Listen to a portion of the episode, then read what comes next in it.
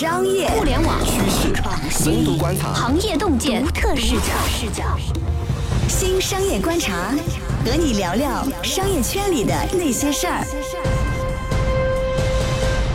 本节目由三十六克高低传媒联合出品。大家好，欢迎收听这一期的新商业观察，我是三十六氪的深度报道主编杨轩。那这一期呢，然后我邀请到了我的同事，未来公司报道部的负责人苑林，还有我们长期跟踪美团的记者杨林。我们这期想聊聊美团。这一周啊，就美团的招股说明书，然后挂上了香港交易所的这个网站，然后终于呢，我觉得有一个揭秘美团业务究竟怎么样的机会来了。非常有趣啊，就是说，因为美团是继小米之后，在今年第二家，可能是最重磅的登陆港股的公司。但是我觉得其实还是可以聊聊看啊，美团为什么在这个时点上上市？我觉得这是一个大家共同的选择吧。可能现在是一个上市好的时间窗口，而且我觉得可能另一个特点是说，像美团和小米都属于说已经成立了蛮多年的公司。他如果这个时候不上呢，那些非常早期投资了他的老股东，人家还是要套现的。所以今年大家不是普遍认为说经济在往下滑，然后对未来几年经济预期都不是那么好，所以才会有今年独角兽们都扎堆上市的这个现状吗？是美团其实这次在提交招股书的时候，他给自己的业务划拉成三个大部分，那三个大部分呢，跟大家。就是以前对美团的业务认知可能还有点不太一样，比如说，我觉得大家对美团的业务认知是最开始他做了团购，接下来他做了电影票，但是电影票他已经卖给猫眼。我看了一下招股书，美团应该保留了大概百分之八的少数股权，基本上就是已经甩盘了。然后接着他做了酒旅，做了外卖。最近一年最热闹的其实就是美团做了打车，然后最近又刚刚买了摩拜。但是美团其实并没有给自己划成说，OK，我酒旅，然后外卖，然后团购、点评，然后出行，它不是这么划的，它是按业务的成熟度划的，就是成熟业务、成长期业务，然后还有新业务，它是这么划的，还挺有趣。我其实是有一点好奇，我会觉得说，美团是不是不想让自己的业务数据过于清晰的曝光在 对手面前？给人感觉确实是这样的，对，因为他把那个到店业务加酒旅划在了一起，我就会觉得说，嗯，是不是不想让携程看到自己非常清晰的酒旅业务的数据？然后新业务及其他这个其实看起来也是一个非常模糊化的一个说法。呃，对啊，就是打车跟摩拜，还有跟那个小象生鲜也放在一起。小象生鲜还有什么它的金融业务啊等等啊，我对，还有它的那个餐饮 SaaS 业务，它其实都没有把自己的餐饮 SaaS 业务放在。外卖那一趴，其实从业务逻辑上讲，他们是在一起的。我觉得我们先看看说美团已经长成到什么样了。我还记得二零一零年的时候，美团第一次开，我不知道那个叫年会还是叫什么，当时王兴就在大屏幕上写了八个字，叫“既往不恋，纵情向前”，就是大概是传达自己的一种人生态度吧。然后我看他们在招股书的第一段说我们是家什么样的公司的时候，也用了这八个字。还挺有趣的，但是我对当时他那个更强烈的印象是，当时王兴说我们要改造线下市场，然后他觉得线下市场是一个规模超级大的一个大市场。然后呢，八年过去了，我觉得其实都没用等到八年，大家就发现说他在最开始那个判断就对了。美团现在披露的说自己的二零一七年的交易额是三千五百多亿，那其实这是一个什么样的规模呢？有第三方机构是说。去年阿里的交易规模大概是四万多亿，京东披露了自己的交易额 GMV，然后在二零一七年是一点三万亿，所以就是说美团相当于十分之一个阿里吧。其实我看了一个分析，就是说其实美团如果要类比的话，会觉得他们跟阿里的框架会更像一点，就是说阿里其实是实体物品的电商。然后美团其实生活服务类的电商，他们确实选了一条很难走的路，就是我去做一个是技术的输出，然后另外一个就是服务这个很重的行业。对，我觉得它跟京东的类比都不太像，因为京东可能还是自营货品，但他们可能更像是交易平台上面有很多很多的小商家。这个模式其实是一个还挺有魅力的模式。但是我当时我我想到了一个事情，就是阿里其实是一家利润率非常非常高的公司。其实就是你作为商户，比如说我作为一个淘宝卖家，或者说我是一个天猫卖家，要么我是要投阿里的广告，我要给他广告费，要么呢，阿里要从我这儿抽成，然后阿里的非常大的收入其实是来自于这种广告收入和佣金收入，但是实际上美团的广告收入就相对比较少，就看起来好像业务很像，但是其实美团没有赚到这部分的钱，这是一个还挺有趣的点。我后来想了想，可能是因为说我作为一个淘宝卖家，我投了广告之后，我是能卖到全国的。但是呢，对于那个美团来讲，就是我的服务是 LBS 的嘛，嗯，其实我打开我的 app，我也就能覆盖可能周围我不知道三公里的人，我其实不需要投太高费用的广告。我觉得这是看起来非常相似，但是还挺不一样的一个点。就是因为这个点，所以导致说美团的毛利其实是不如阿里高的。美团的这个业务其实比阿里要苦不少。听说阿里其实算过一笔账，就是说美团外卖的一天的单量大概是一千四百多万单，然后到一千五百万单左右。那它的打车，然后再加上它的摩拜的单量，加上酒旅的单量，其实算下来每天至少是有一个五六千万的这么样的一个体量。所以这个数字，据说阿里内部还蛮惊讶的，并且觉得说这是一个非常可怕的数据。嗯，对啊，所以就是市面上的 普遍看法吧。说阿里和美团必有一战，要么是外卖会打一仗，要么就是出行领域可能会打一仗吧。外卖这个仗，我觉得这也是一个美团的，我觉得风险吧。因为其实我们刚才讲，美团给自己划了三大业务，就是在招股书上是这么划的，它中间成长期业务划的是外卖。其实呢，从他们就是美团自己披露的数据来看，其实外卖的业务数据很好看。首先是增长速度非常的高，对，然后大概都是三位数的增长。与此同时呢，它的那个交易额也很大，它占比很大，就是它大到一个什么程度？现在已经占了美团收入的百分之六十多，也就是说占了三分之二吧。但是呢，这个东西会导致不赚钱。就是美团提供的这个数据啊，里面其实最值得关注的一个。数据是说外卖的毛利情况，它有披露，它从最开始一年要亏百分之一百多，到说二零一七年的时候，它的毛利是。百分之八点一，所以就是说有一个巨幅的收窄，从特别特别亏钱变成说，哎，我毛利没挣了，但是因为它之外还有很多其他成本嘛，但是它这个收窄的趋势是非常明显。对，所以今年上半年的时候，我记得就有一个美团出来的还蛮资深的一个员工，他对我的判断说，他觉得美团今年一定会上市。我说为什么原因呢？然后他说，首先美团的估值其实已经到了一个可以上市的一个预期的一个值了。第二就是美团之。前最烧钱的业务就是它的外卖，其实去年整个二零一七年的亏损已经收缩的非常非常好。然后他听说的是，今年上半年美团算了一笔账，然后发现外卖这块的亏损情况，然后或者这个收缩的情况，其实超出了王兴对这件事儿的预期，相当于说这是一个非常利好的消息。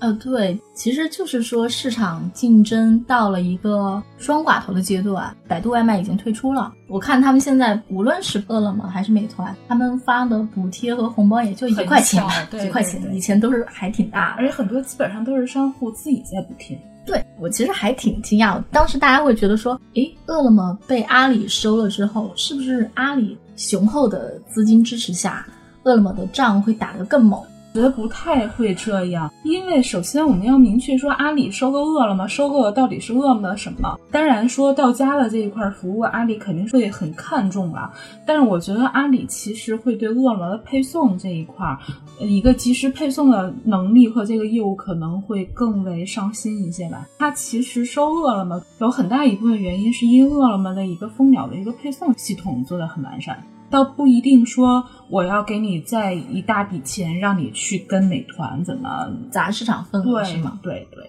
所以啊我觉得就这个东西还挺有趣的。这个其实也就意味着说，美团去做小象生鲜，我觉得其实是同一个逻辑，就是我有一个配送的底子，然后可以配各种线下店有的东西。阿里想的应该也是这个事儿，比如阿里有盒马生鲜。对。那我觉得我们现在对美团的新业务，其实关注点可能还在出行上。但其实像小象生鲜这个东西，我们可能看的还相对少一点。就是美团自己，我觉得还是比较朴实的，他们其实没有提那么一个概念。我不知道是不是也不想让阿里感到警觉。就是一旦它能够配送线下店的各种货品之后，它其实就是一个线下的天猫或者线下的淘宝，它能卖各种东西了。对，其实今年美团上半年的时候跟他们内部人聊过，我说怎么看，就是现在比如说像盒马，还有等等的一些线下的一些生鲜的这么样的一个体系吧。然后我觉得美团当时给我们传达的一个消息就是说，未来可能外卖只是他们餐饮配送体系当中的一部分，比如说他们线下生鲜或者线下的这么样的一个各种电商类的，才是他们未来可能会重点发展的一个方向。对啊，记不记得就是好像一个多月之前，曾经有一条新闻说，美团帮他他这个鞋业配送他们的鞋子，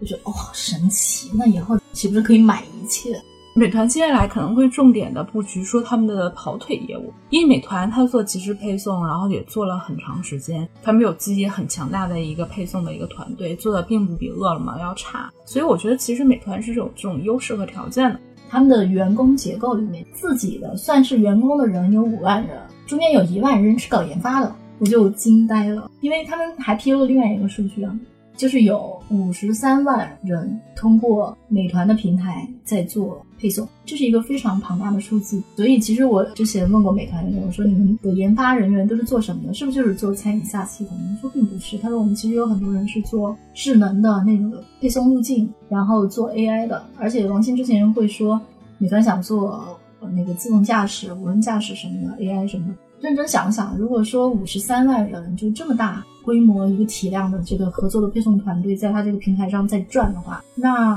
比如中国人口红利下降之后，它还能不能获得这么大量的廉价的蓝领劳动力，一定是这个公司的 founder 非常关心的，因为这个其实某种程度上也是它的业务基础。去年年底的时候，曾经关注美团，觉得有一个比较矛盾的点是在于说，比如你如果去美团去参加什么发布会，尤其去他们公司去参加发布会的话，会发现他们那个内部有一个反正专门宣传企业文化的那么样的一个屋子，然后那个屋子非常大，好几百平米，有一个超级大的屏幕就在那不停的轮环播放，然后他们是为多少骑手解决了就业的问题，当时拍的非常非常的煽情。其实我觉得那个宣传片的主要目的是宣传美团的一个社会责任，然后但是当时那段时间又不断的被爆出来说美团要做人工智能，要做无人配送等等的，然后要在这上面花很多很多的钱。我觉得这个东西就是其实矛盾的是吗？有一点矛盾的点，一方面其实你就是觉得说这种人力成本太高，然后以及或者说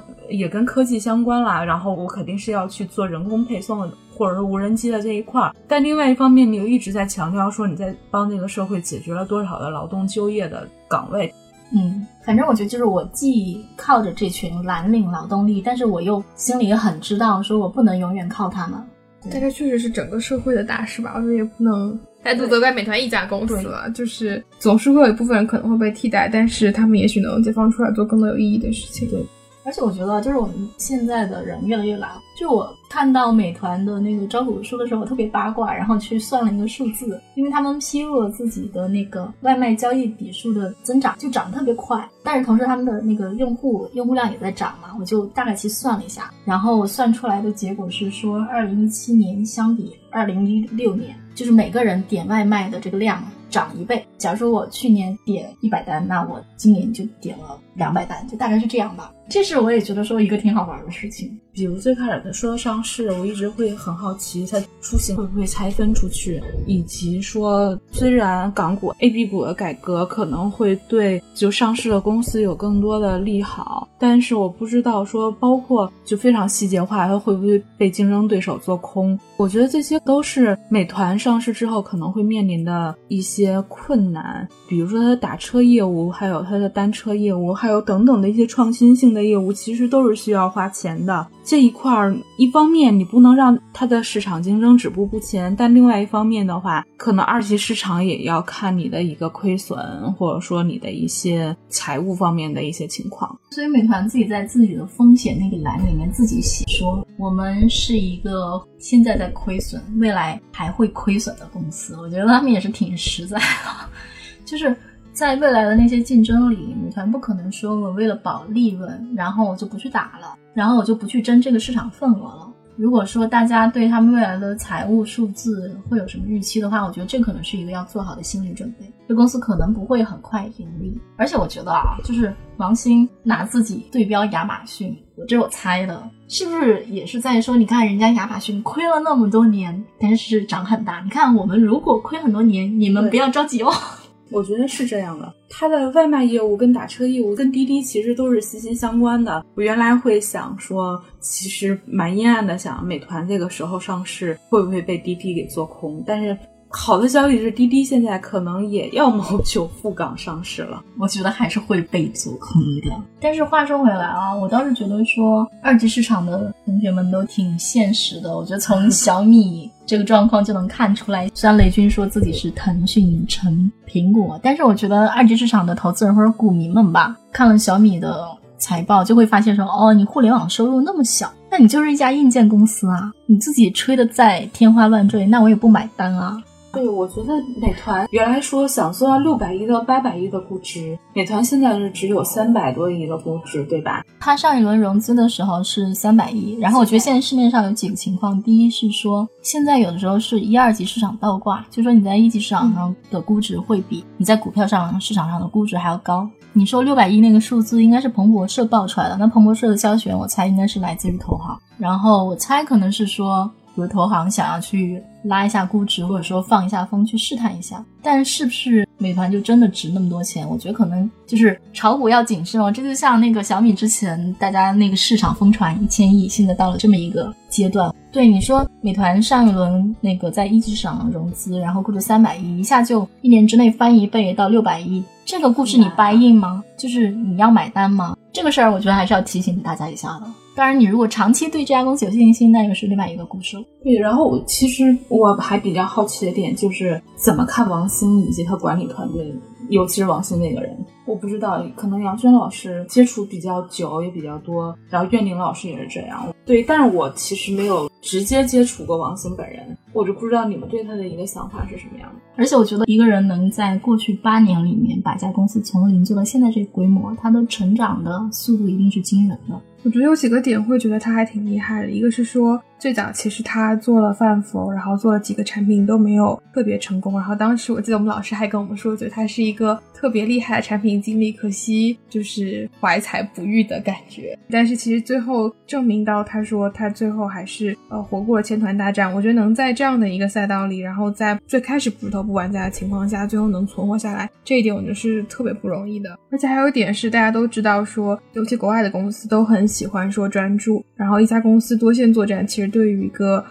leader 或者对于一个老板来讲，要做好这么多的管理，其实是非常不容易的，对吧？但是我觉得某种程度上，就是比如多线作战这个事情。我觉得可能美团做到现在这规模，它已经有一点像阿里了。你说阿里是不够专注？阿里其实并不专注啊。阿里的盘子非常的大，然后他希望自己在生态里的重要领域都要布局，而且中间可能会希望说，哎，这是一个大盘子，我这大盘子里面哪块都不能缺。这是我自己的一个最近的一个想法。我会觉得说，嗯，大家都在说美团是在多元化，但是我觉得美团 其实是有点阿里化，有点这个感觉。还有一个点就是，我想到我们的深刻写到 ofo 的故事，写到 ofo 和摩拜单车大战，说到说他们其实本来有可能通过合并来去躲过被巨头收购的命运，有可能能成立另外一个小巨头，但是到现在其实已经没有这样的可能性了。但是其实黄兴他能在被巨头环绕的情况下，而且这个赛道还是这么高频的一个交易的赛道下，能做出一个小巨头一个这样的业务，其实这点也是我觉得是挺佩服他的一个点。那我们今天就聊到这里，感谢苑玲，也感谢杨林。那也希望大家能够继续收听我们的新商业观察，同时呢，推荐一档我们同事做的《硅谷早知道》，由我们常驻硅谷的徐涛来主理。那喜欢我们的节目呢，也欢迎点赞、转发或者是评论。那下一期我们不见不散哦，再见，拜拜。一手商业资讯。精准创业风口，专属职场锦囊，尽在三十六课 APP，快来下载吧！商务合作，请关注公众号“松子收音机”。